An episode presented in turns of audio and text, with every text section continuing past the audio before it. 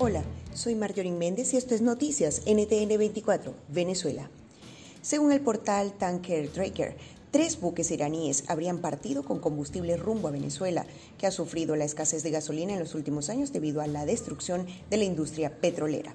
El cargamento con 825 mil barriles estaría distribuido en los tanqueros Forest, Faxon y Fortune, los mismos que desembarcaron en meses pasados. Hasta ahora deberían transitar por el Mediterráneo para llegar a Venezuela a través del Atlántico si no los interceptan. A pesar de la pandemia, las elecciones van, así lo aseguró Nicolás Maduro este martes cuando habló del polémico proceso que se debate entre la legitimidad y la cuarentena debido al COVID-19. Por cierto que Maduro recomendó a todos los candidatos a diputados ponerse la vacuna rusa para hacer campaña, algo que fue tomado con sarcasmo en redes sociales. Además, ya se va conociendo la lista de aspirantes a diputados por el chavismo, entre los que destacan Cilia Flores, Iris Varela, Ricardo Sánchez, María León, Mario Villegas, Sol Muset y Asia Villegas, entre otros conocidos chavistas.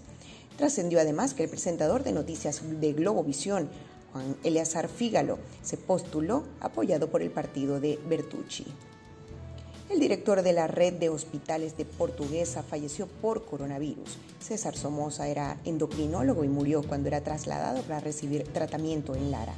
Y es que este martes fueron reportados unos 1.213 contagios, lo que eleva el total a 55.563, además de 8 fallecidos en un día para un total de 444. El ministro de la Cultura, Ernesto Villegas, publicó en su cuenta en Twitter una fe de vida de Francisco eh, Solórzano. Ante los rumores del supuesto fallecimiento por COVID, Villegas asegura que Fraso ya salió de cuidados intensivos con la prueba negativa. Y para finalizar, les comentamos que dos venezolanas sedujeron al jurado de un show gastronómico en Australia, nada más y nada menos que con la ayaca.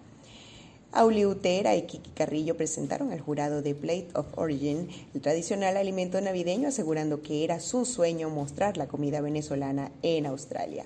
Si quieres recibir este boletín directamente, suscríbete a nuestro canal de Telegram NTN24VE. Esto es Noticias NTN24 Venezuela.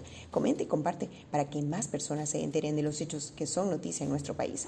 Más información en ntn24.com y en todas nuestras redes sociales. Nos despedimos. Quien tuvo el gusto de Marjorie Méndez y en la edición, Eleazar Marín.